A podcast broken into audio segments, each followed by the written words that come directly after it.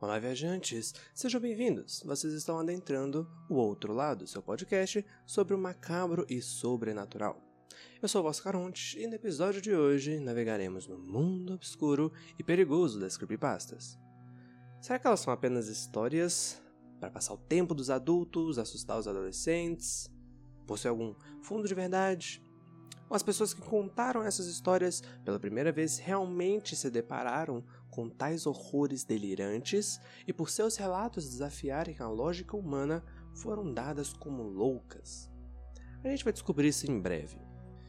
É só aqui rapidinho um aviso antes de continuar. É, esse aviso está sendo feito pós-gravação. Enquanto eu estava editando, eu resolvi gravar isso. É, só para avisar vocês, esse primeiro episódio como foi o primeiro episódio, eu não tinha muita experiência, o áudio ficou muito irregular. Tem várias partes desse episódio em que vocês terão tonalidades diferentes de voz. Algumas são simplesmente porque o áudio ficou diferente, algumas porque eu tive que regravar porque o áudio foi perdido. Eu peço mil desculpas por isso. Nos próximos episódios isso não irá acontecer novamente. É isso. Aproveitem o episódio. Bom, para começar, nós vamos aqui falar sobre os três é, principais, sendo que o primeiro, que vai ser o Slenderman, eu vou deixar mais pro Instagram para vocês é, conferirem lá algumas informações é, um pouquinho mais aprofundadas. O mais técnico dele, que veio pro para a vida real, digamos assim, eu vou falar nesse vídeo e também alguns destaques, algumas histórias que eu acho muito interessantes. É, também vão estar no, no meu Instagram, mas eu vou falar isso mais pro final do vídeo. É, então, por favor, fiquem até o final. Garanto que vai valer a pena. É, também eu quero falar de uma coisa um pouquinho importante. No caso, não, não um pouquinho, é bastante importante. Se você for muito sensível, não escuta esse podcast, muito menos procure algumas das imagens base das histórias que eu vou contar. É, você pode ter pesadelo, você pode ter paranoia, dependendo da sua resistência ao medo. Uh, eu escolhi o assunto creepypastas porque elas costumam ser uma porta de entrada pro terror. Elas são, tipo, histórias bem fáceis de você já adentrar. Depois vão vir outros assuntos que eu vou também falar com um pouquinho mais de profundidade. Bom, o conceito de creepypasta é basicamente histórias de terror na internet publicadas em fóruns, blogs ou outros sites que tem um autor específico, são escritas mesmo que estejam juntas de imagens, áudios ou outras mídias, e às vezes são parecidas com crônicas por causa do modo que elas retratam o cotidiano de algumas pessoas, mas nem sempre. Elas possuem uma semelhança com o folclore também, né? De acordo com a autora Shira Chess, enquanto, elas analisava, enquanto ela analisava os mitos do Slenderman, é, as creepypastas possuem a repetitividade, ou seja, muitas pessoas contando, multiplicidade, cada pessoa conta de um jeito, e a adaptabilidade, ou seja, as histórias mudam de acordo com a resposta popular, que costuma se ter no folclore. No folclore, não, obviamente, não só brasileiro. Vamos então para a primeira das histórias que eu já disse anteriormente, o Slenderman.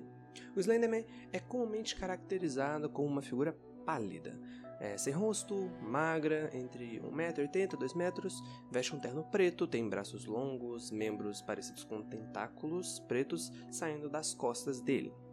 Ele normalmente é retratado como habitante de florestas densas e escuras, e a tradução literal de Slenderman é o Homem Esguio ou alguma coisa assim. Ele foi criado por Eric Knudsen sob o pseudônimo de Victor Surge numa competição chamada Criem Imagens Paranormais no site Something Awful. A história também popularizou e ganhou várias outras versões. Bom, dessas histórias eu gostaria de destacar cinco webséries que foram as principais que moldaram a história do Slenderman dentro da comunidade. A principal, Marble Hornets, foi lançada em 2009, se viu como o caminho principal para as histórias contemporâneas. É, mas ainda tem destaque para Tribe 12, Everyman Hybrid, Dark Harvest e M.L. Anderson. Eu não vou dar muito spoiler sobre elas, eu vou comentar um pouquinho, um breve resumo sobre elas daqui a pouco. Todas vão estar disponíveis no YouTube e se você estiver vendo esse podcast pelo YouTube, os links dos canais vão estar na descrição. Cada história tem uma abordagem bem interessante, eu vou trazer daqui a pouco depois de uma análise mais técnica. A entidade em questão ganhou algumas adaptações. É, um filme e dois quadrinhos adaptados da série Marble Hornets. Uh, o filme se chama Sempre de Olho, lançado em 2015, e os quadrinhos se chamam Marble Hornets, lançados em fevereiro e outubro de 2019. Uh, ah, também tem alguns jogos inspirados na história e um filme distribuído pela Screen Gems em 2018 uh, que, assim como o Sempre de Olho, foi horrivelmente avaliado pela crítica. Agora vamos falar então sobre as webséries é, mais famosas, as grandes cinco, digamos assim, que podem até ser agrupadas numa espécie de Slenderverso. A principal, Marble Hornets, a tradução livre é Vespas de Mármore, lançada em 2009, junto com a própria história, não junto, mas no, no mesmo ano, conta a história de Jay Merrick, um estudante que tenta descobrir o que aconteceu com o projeto Marble Hornets, que era um filme não finalizado do amigo dele, Alex Crayley, que interrompeu a produção três anos antes. E antes de cortar contato com Jay, o Alex entregou para ele fitas com as gravações brutas do filme. Nessas fitas, dá para perceber que tem uma figura que eles chamam de o operador que tenta atrapalhar a gravação e persegue Alex. Os episódios dessa websérie são chamados de registros e foram postados no canal do YouTube Marble Hornets. A série tem 87 registros e também tem um outro canal chamado Tothiark, é T-O-T-H-E-A-R-K, que é um usuário participante da série. Agora sobre a série Tribe 12, lançada em 2010. Noah Maxwell, um jovem que teve a perda recente do seu primo Milo Asher, tinha um projeto sobre as 12 tribos de Israel, por isso o nome Tribe 12, e usava um canal no YouTube para postar a respeito. Mas, depois da morte do primo dele, um suposto suicídio por overdose, ele acabou abandonando o projeto e, transformar, e transformou o canal em uma página dedicada a homenagear o Milo. É, mas enquanto ele estava assistindo alguns vídeos do primo chamados Submissões, o Noah percebeu alguns detalhes que ele não tinha percebido antes, mas o Milo tinha.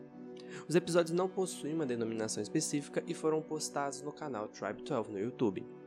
Ah, são aproximadamente 59 episódios, se eu não me engano, contando com alguns ocultados e live streams que foram realizadas.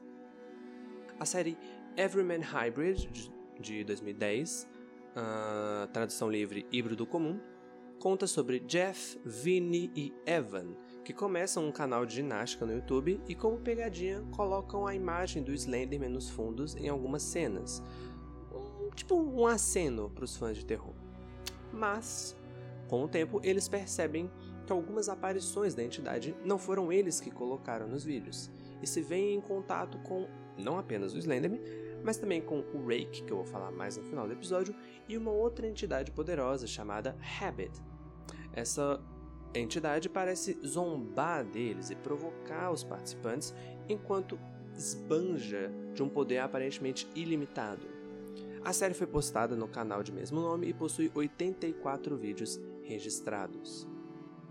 Dark Harvest 00 ou Double Zero, lançada em 2010, a tradução livre Colheita Negra, conta sobre Chris, que suspeita que esteja presenciando incidentes paranormais perto da sua casa em Nova Jersey e acaba procurando seu amigo Alex para ajudar. Esse Alex não tem conexão com o de Marble Hornets.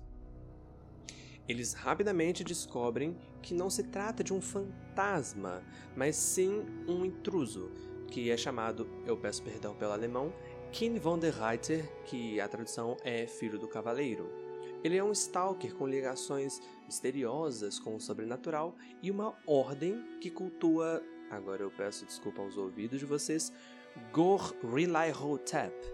Coincidentemente, o nosso querido Slenderman. A série começou com uma grande influência de Marble Hornets, mas acabou seguindo seu próprio caminho e adicionou elementos únicos. Os episódios são chamados de Acessos e a série possui três temporadas postadas no canal do YouTube Dark Harvest 00. A próxima chama M.L. Anderson 0. Uh, a última lançada lançou em 2011. A série começa com Michael Anderson, por isso M.L. Anderson, sendo liberado do hospital psiquiátrico no qual ele estava internado, mas com a condição que seu médico fez dele gravar vídeo diários. Michael e seu irmão Sean, no meio de muitos dramas familiares, vão ser perturbados por uma criatura alta, sem rosto e de terno. Que surpresa, não é mesmo? e uma série mais curta, eu acredito, são 35 vídeos. É, 10 são vídeo, os vídeos diários. E o nome do canal, é, quando você ignora o número zero, é um anagrama para Slenderman. A série está até hoje num hiato indeterminado, ou seja, não foi confirmada se acabou ou não, mas muito provavelmente acabou. Enfim, chega de falar do Slenderman. Eu vou postar um vídeo no IGTV. Se vocês quiserem assistir, é simplesmente ir lá no Instagram, segue lá e vai estar postado assim que esse vídeo lançar. Uh, o Instagram é outrolado podcast. Confere lá, vocês não vão se arrepender. Agora, vamos falar sobre Jeff the Killer. Então, por onde começar?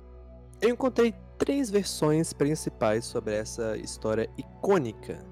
A primeira e mais antiga de 2009 tem origem no site DeviantArt, escrita pelo usuário Cesseux e conta sobre Jeffrey, um garoto que, enquanto tentava limpar sua banheira com ácido sulfúrico, não me pergunte por quê, escorregou numa barra de sabão e queimou o rosto. Depois desse evento, ele acaba perdendo a sanidade e se torna um serial killer.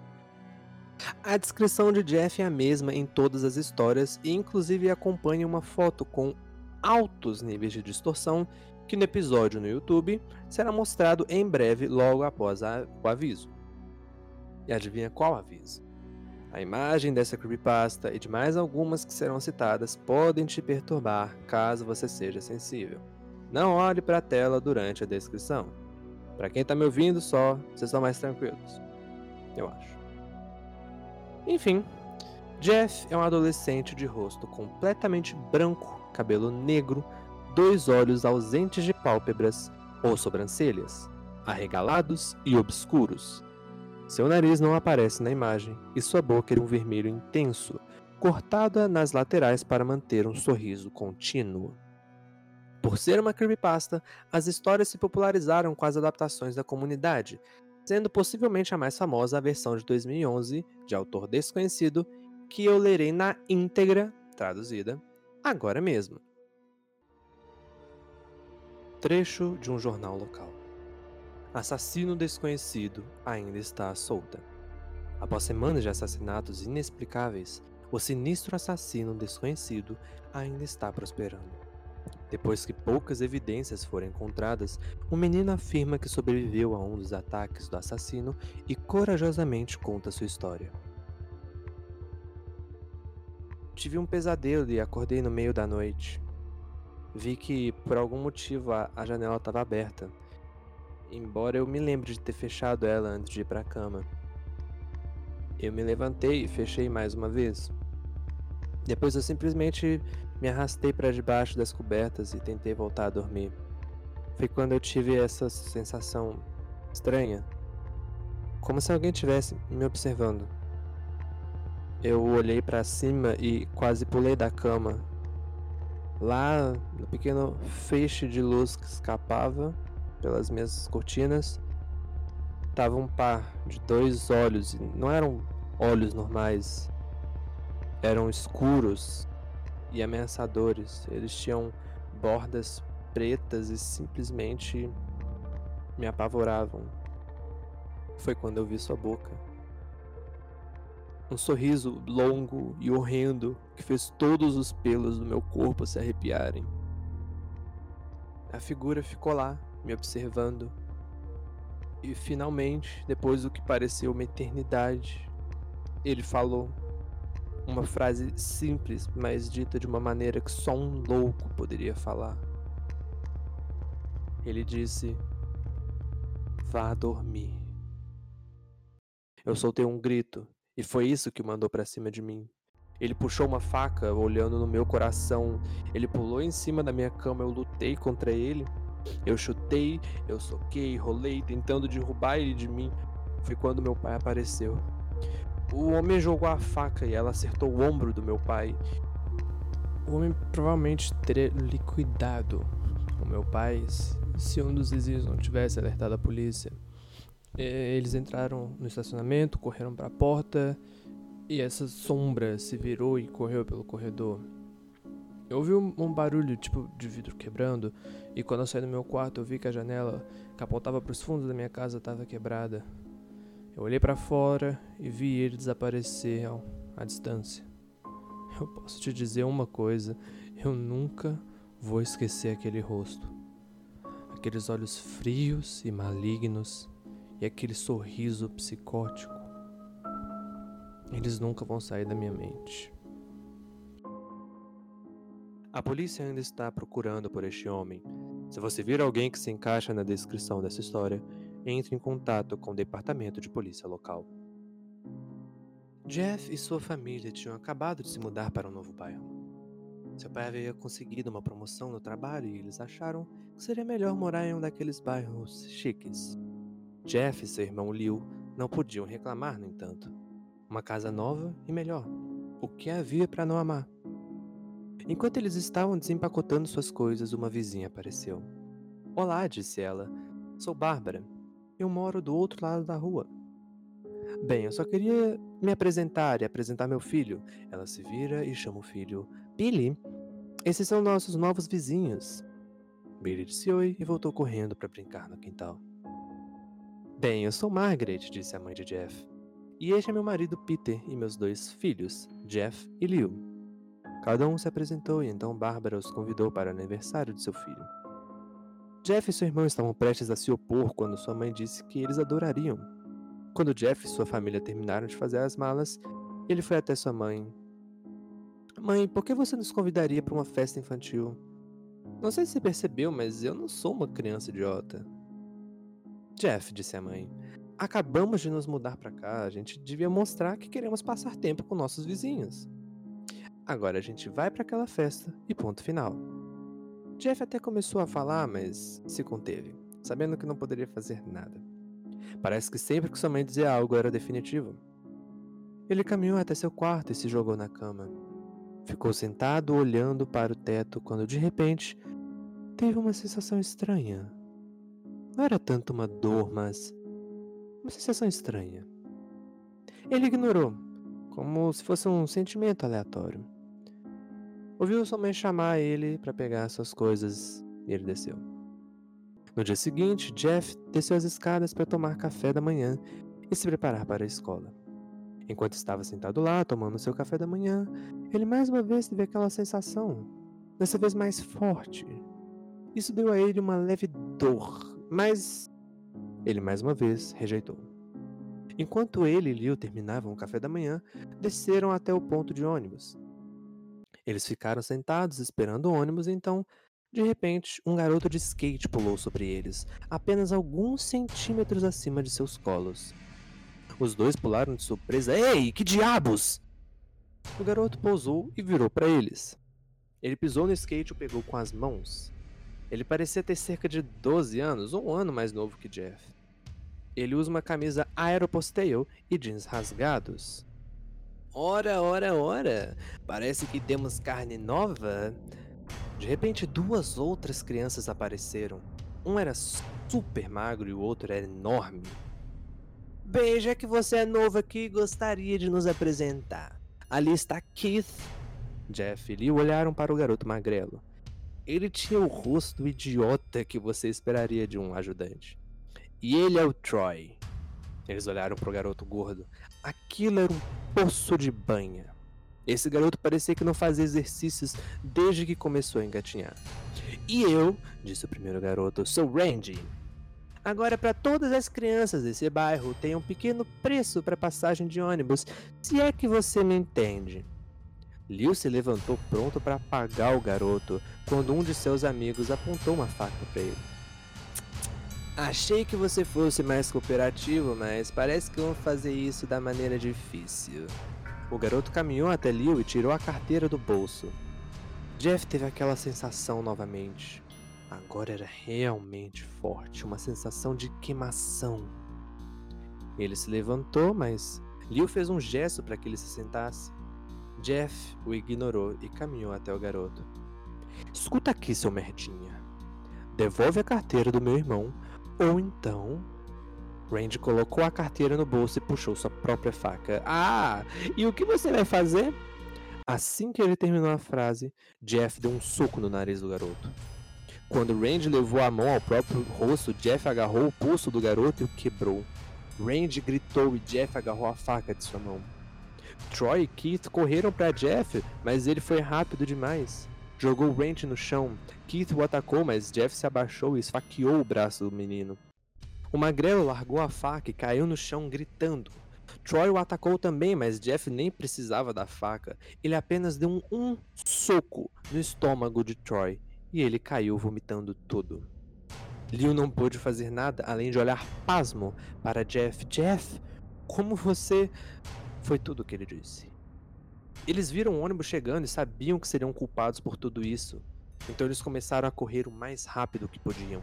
Enquanto corriam, eles olharam para trás e viram o motorista do ônibus correndo para Randy e os outros. Quando Jeff e Liu chegaram à escola, eles não ousaram contar o que aconteceu. Tudo o que fizeram foi sentar e ouvir. Liu pensou nisso como seu irmão batendo em algumas crianças, mas Jeff sabia que era muito mais. Foi algo assustador. Ao ter essa sensação, ele sentiu o quão poderoso era o desejo de apenas machucar alguém. Ele não gostou de como isso soou, mas não conseguia deixar de sentir feliz. Ele sentiu aquela sensação estranha ir embora e ficar longe o dia inteiro mesmo enquanto caminhava para casa devido a tudo que aconteceu perto do ponto de ônibus, e como agora ele provavelmente não iria mais pegar um ônibus, ele se sentiu feliz. Quando ele chegou em casa, seus pais lhe perguntaram como foi seu dia e ele disse em uma voz um tanto sinistra: Foi um dia maravilhoso. Na manhã seguinte, ele ouviu uma batida na porta da frente. Ele desceu para encontrar dois policiais na porta, sua mãe olhando para ele com um olhar enfurecido. Jeff, esses policiais me disseram que você atacou três crianças, que não era uma luta normal e que eles foram esfaqueados. Esfaqueados, filho! O olhar de Jeff se direcionou ao chão, mostrando à sua mãe que era verdade. Mãe, foram eles que puxaram as facas para mim e para o Liu. Filho, disse um dos policiais. Encontramos três crianças, duas esfaqueadas, uma com um hematoma no estômago e temos testemunhas provando que você fugiu do local. Agora, o que isso nos diz? Jeff sabia que não adiantava. Ele poderia dizer que ele e Liu foram atacados, mas não havia prova de que não foram eles que atacaram primeiro. Eles não podiam dizer que não estavam fugindo porque, verdade seja dita, eles estavam. Então Jeff não podia se defender ou defender seu irmão. Filho, chame seu irmão. Jeff não conseguiu, já que foi ele quem bateu em todas as crianças. Senhor, fui. fui eu. Fui eu que bati nas crianças. Liu tentou me segurar, mas não conseguiu. O policial olhou para seu parceiro e os dois concordaram. Bem, garoto, parece um ano no reformatório. Espera! disse Liu. Todos olharam para cima para vê-lo segurando uma faca. Os policiais sacaram suas armas e apontaram para Liu Fui eu, eu que bati naquelas crianças. Tem até marcas para provar isso. Ele levantou as mangas para revelar cortes e hematomas, como se tivesse lutado. Filho, abaixa a faca, disse o policial. Liu ergueu a faca e a jogou no chão. Ele ergueu as mãos e foi até a polícia. Não, Liu, fui eu. Eu fiz isso. Jeff tinha lágrimas escorrendo pelo rosto. Desculpe, irmão. Tentando assumir a culpa pelo que fiz. Bom, leve-me embora, disse Liu. E a polícia levou ele até a viatura. Liu, diga a eles que fui eu, Liu. Diga a eles! E a mãe de Jeff o segurava com as mãos nos ombros. Jeff, por favor, você não precisa mentir.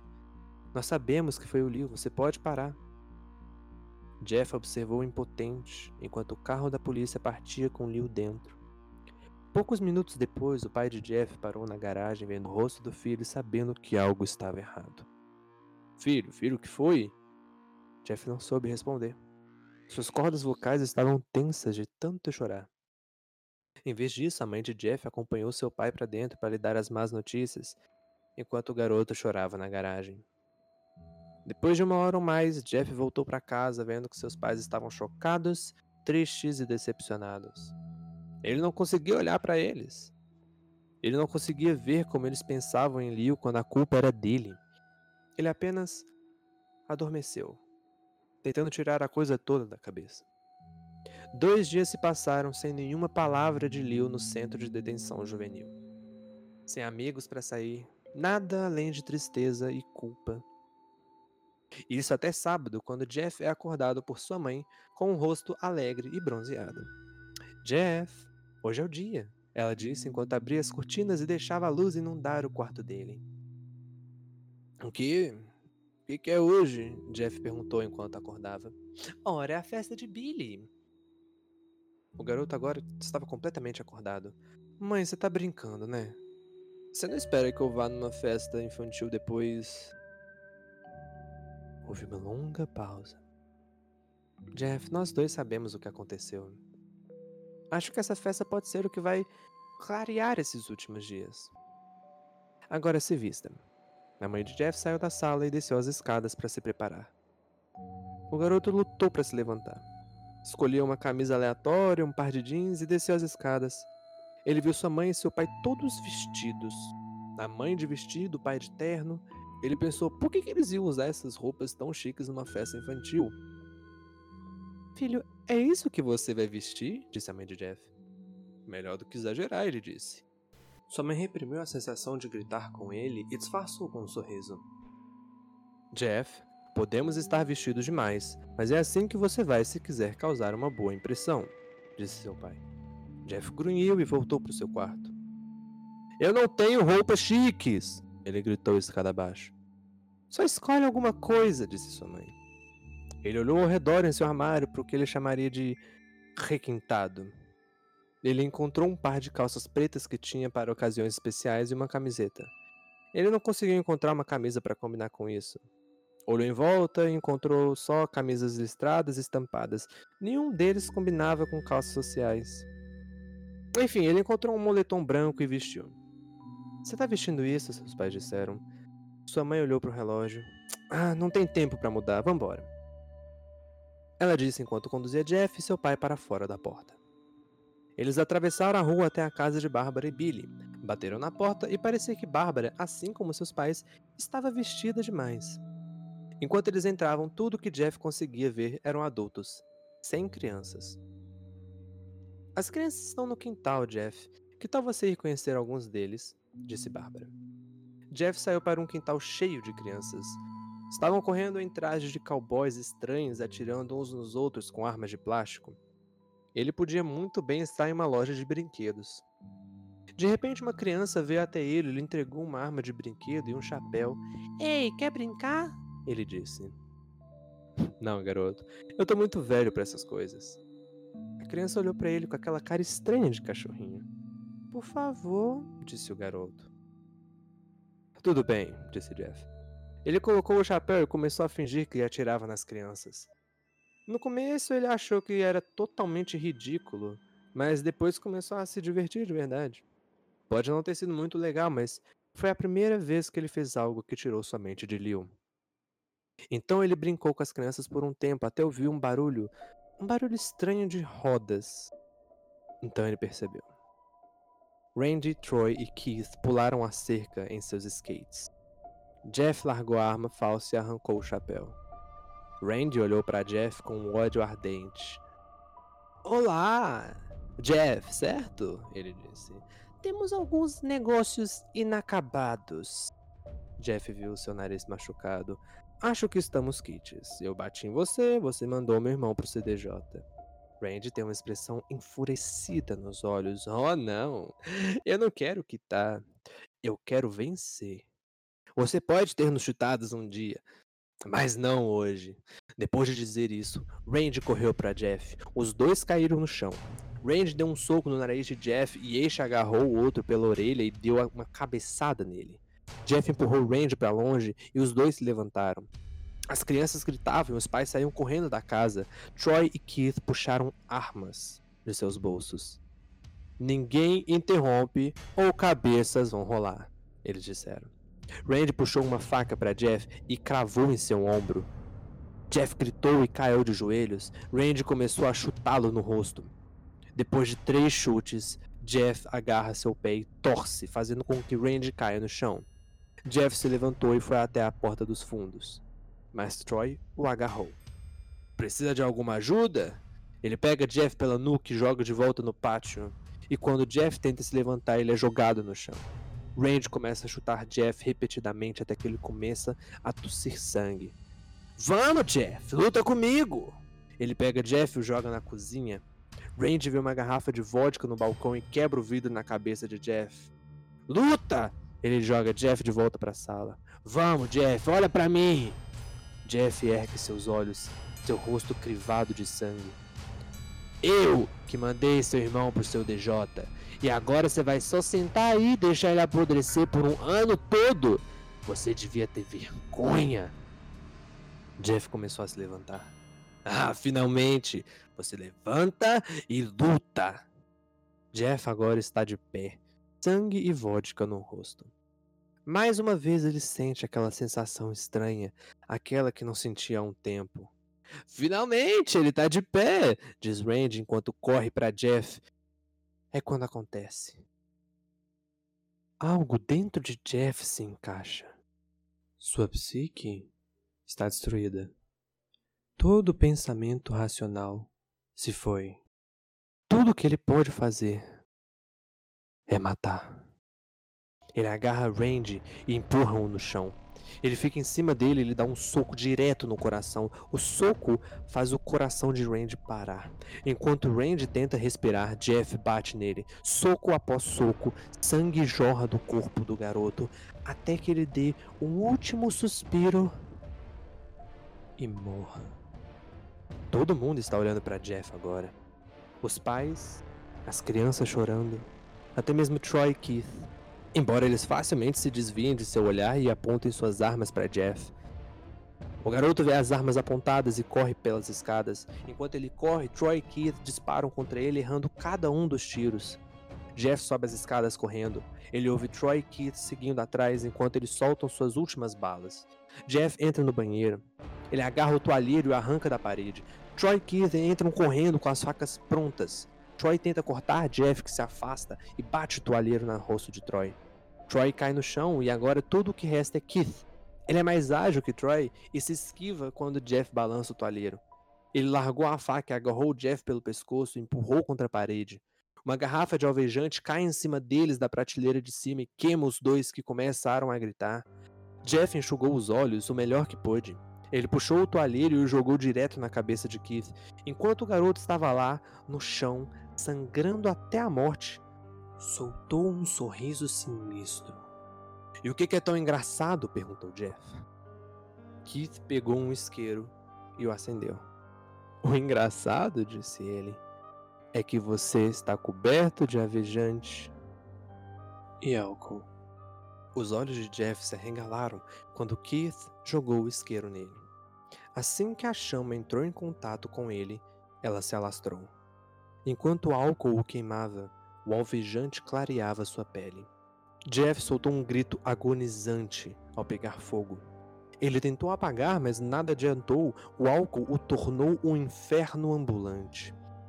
Ele correu pelo corredor e caiu da escada. Todo mundo começou a gritar ao ver Jeff, agora um homem em chamas, cair no chão, quase morto. A última coisa que Jeff viu foi sua mãe e os outros pais tentando apagar a chama. Foi quando ele desmaiou. Quando Jeff acordou, ele estava com um gesso enrolado no rosto. Ele não conseguia ver nada, mas sentia um gesso em seu ombro e pontos em todo o corpo. Ele tentou se levantar, mas percebeu que havia um tubo em seu braço e quando tentou se levantar, ele caiu e uma enfermeira entrou correndo. Eu não acho que você pode sair da cama ainda, ela disse enquanto punha de volta. E recolocava o tubo.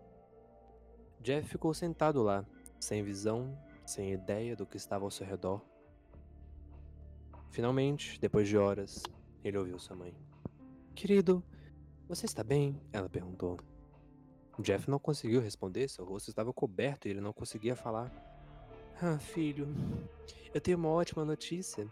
Depois que todas as testemunhas contaram à polícia que Randy confessou ter tentado atacá-lo, eles decidiram deixar Liu ir. Isso fez Jeff quase pular, parando no meio do caminho, lembrando-se do tubo saindo de seu braço. Ele vai estar fora amanhã, então vocês dois vão poder ficar juntos novamente. A mãe de Jeff abraçou e disse adeus. Nas semanas seguintes, Jeff foi visitado por sua família. Então chegou o dia em que suas bandagens deveriam ser removidas. Sua família estava lá para ver como ele seria. Enquanto os médicos desembrulhavam as bandagens do rosto de Jeff, todos estavam na beira de seus assentos. Eles esperaram até que a última bandagem que segurava a cobertura que estava sobre seu rosto estivesse quase removida. Vamos torcer pelo melhor, disse o médico. Ele rapidamente puxa o pano, deixando o resto cair no rosto de Jeff. A mãe de Jeff grita ao ver seu rosto. O pai e Liu olham fixamente para o rosto dele. O que? O que aconteceu com meu rosto? Jeff disse. Ele correu para fora da cama e correu para o banheiro. Ele olhou no espelho e viu a causa de sua angústia. A cara dele é horrível. Seus lábios estavam queimados em um tom profundo de vermelho. Seu rosto estava totalmente branco e seu cabelo chamuscado do castanho ao preto. Ele lentamente colocou a mão no rosto. Tinha uma espécie de sensação de couro agora. Ele olhou para sua família e depois para o espelho. Jeff, disse Liu. Não, não é tão ruim assim. Não tão ruim? disse Jeff. É perfeito! Sua família ficou igualmente surpresa. Jeff começou a rir incontrolavelmente. Seus pais notaram que seu olho esquerdo e sua mão estavam tremendo. Uh, Jeff, você tá bem? Bem? Nunca me senti mais feliz. Olha para mim. Esse rosto combina perfeitamente comigo. Ele não conseguia parar de rir. Ele acariciou seu rosto, sentindo isso, olhando no espelho. Doutor, disse a mãe de Jeff, meu filho tá. bem, sabe? Da cabeça Sim, esse comportamento é típico de pacientes que tomaram grandes quantidades de analgésicos. Se o comportamento dele não mudar em algumas semanas, traz ele de volta aqui e a gente faz um teste psicológico. Obrigado, doutor. A mãe de Jeff foi até ele. Jeff, querido, é hora de ir. Jeff desviou o olhar do espelho. Seu rosto ainda em um sorriso louco. ok, mamãe. Sua mãe o pegou pelo ombro e o levou para pegar suas roupas. Foi isso que chegou pra gente, disse a senhora na recepção. A mãe de Jeff olhou para baixo para ver as calças pretas e o moletom branco que seu filho usava. Agora eles estavam limpos de sangue e costurados. A mãe de Jeff o levou para seu quarto e o fez colocar suas roupas. Então eles partiram, sem saber o que estava por vir. Mais tarde naquela noite, a mãe de Jeff acordou com um som vindo do banheiro. Parecia que alguém estava chorando. Ela caminhou lentamente para ver o que era. Quando ela olhou para o banheiro, ela viu uma visão horrenda. Jeff pegou uma faca e esculpiu um sorriso em suas bochechas. Jeff, o, que você está fazendo? perguntou a sua mãe. Jeff olhou para sua mãe. Eu não conseguia continuar sorrindo, mamãe. Doeu depois de um tempo. Agora eu posso sorrir para sempre. A mãe de Jeff percebeu seus olhos rodeados de preto. Jeff, seus olhos! Eles aparentemente nunca fechavam. eu não conseguia ver meu rosto. Fiquei cansado e meus olhos começaram a fechar. Então eu queimei as pálpebras para que eu pudesse me ver para sempre. Meu novo rosto. A mãe de Jeff lentamente começou a se afastar, vendo que seu filho estava ficando louco. O que é de errado, mamãe? Eu não sou bonito? Sim, filho, ela disse.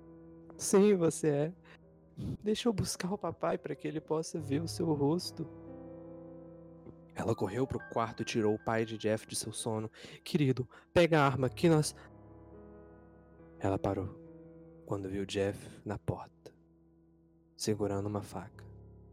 Mamãe, você mentiu. Leo acordou assustado com algum barulho. Ele não ouviu mais nada, então apenas fechou os olhos e tentou voltar a dormir. Quando estava quase dormindo, teve a estranha sensação de que alguém o observava. Ele olhou para cima antes que a mão de Jeff cobrisse sua boca. Ele ergueu lentamente a faca, pronto para enfiá-la em Liu. Liu se debateu, tentando escapar das guerras de Jeff.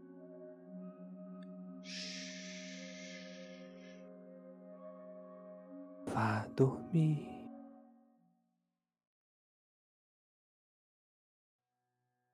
História interessante. Além disso, nós temos uma versão, entre aspas, remasterizada. Uma nova pegada da história que eu não vou ler, mas é de 2015, escrita por Kay Benning Callum, e eu vou citar algumas das principais diferenças. Randy, Keith e Troy, na verdade, estavam destruindo as bicicletas de Jeff e Liu nessa versão, do lado de fora de um shopping. Não houveram facas envolvidas na briga e ninguém foi, de foi detido. Na verdade, Liu foi enviado para a casa da tia deles pelos pais, obviamente, nessa versão. Não tinha festa de criança, mas sim a mãe de Jeff o forçou a ir na casa de Randy para os dois fazerem uma amizade. No caso, a mãe de Jeff queria fazer amizade com a mãe de Randy.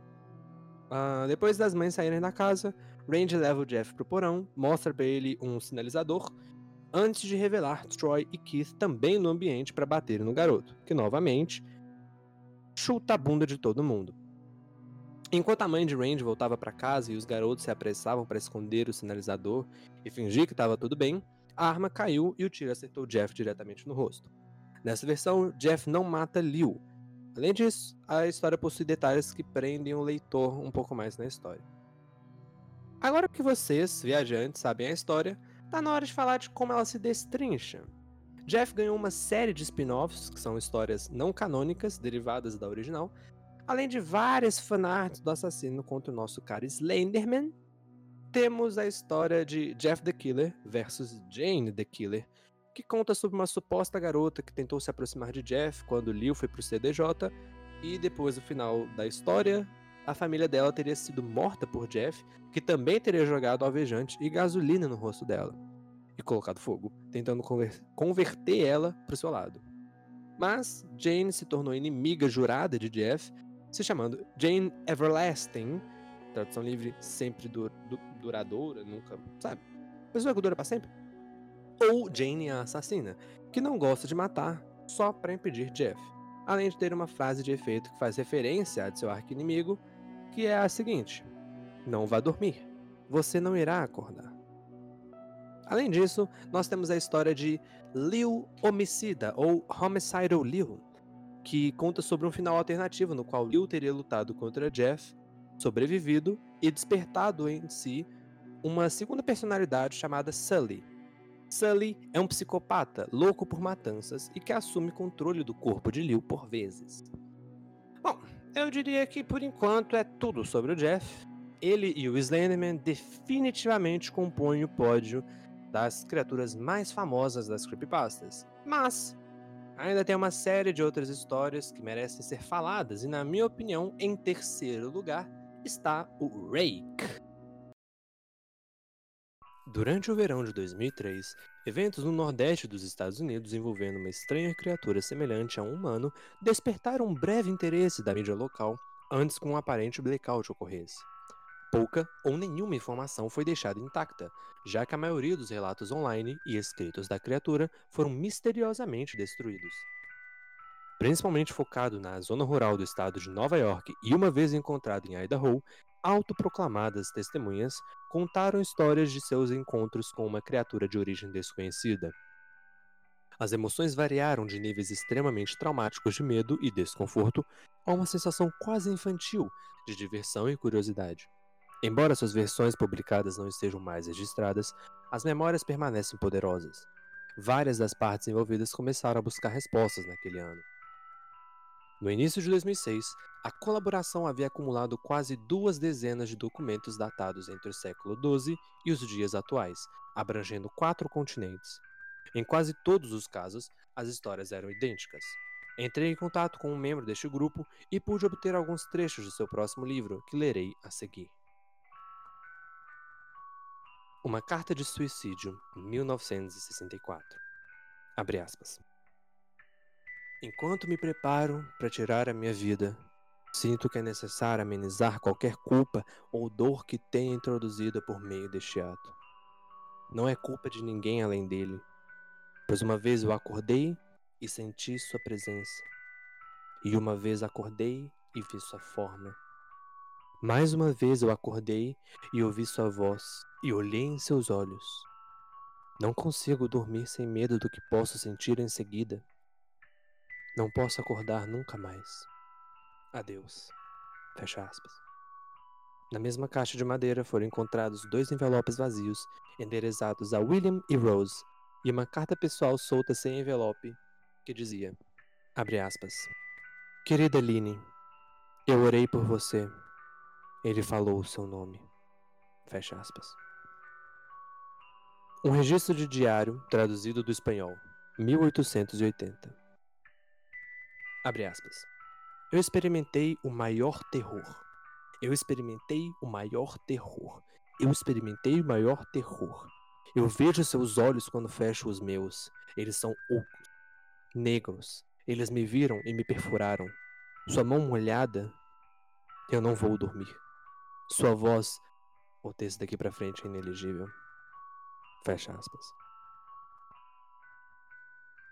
Diário de um Marinheiro, 1691. Abre aspas. Ele veio até mim durante o sono.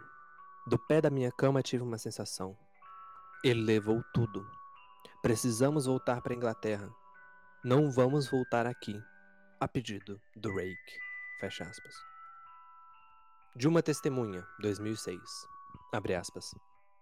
Há três anos eu tinha acabado de voltar de uma viagem das cataratas do Niágara com minha família no dia 4 de julho. Estávamos todos muito exaustos depois de um longo dia dirigindo, então meu marido e eu colocamos as crianças na cama e encerramos a noite. Por volta das quatro da manhã acordei pensando que meu marido tinha se levantado para usar o banheiro. Usei o momento para roubar de volta os lençóis apenas para acordá-lo no processo.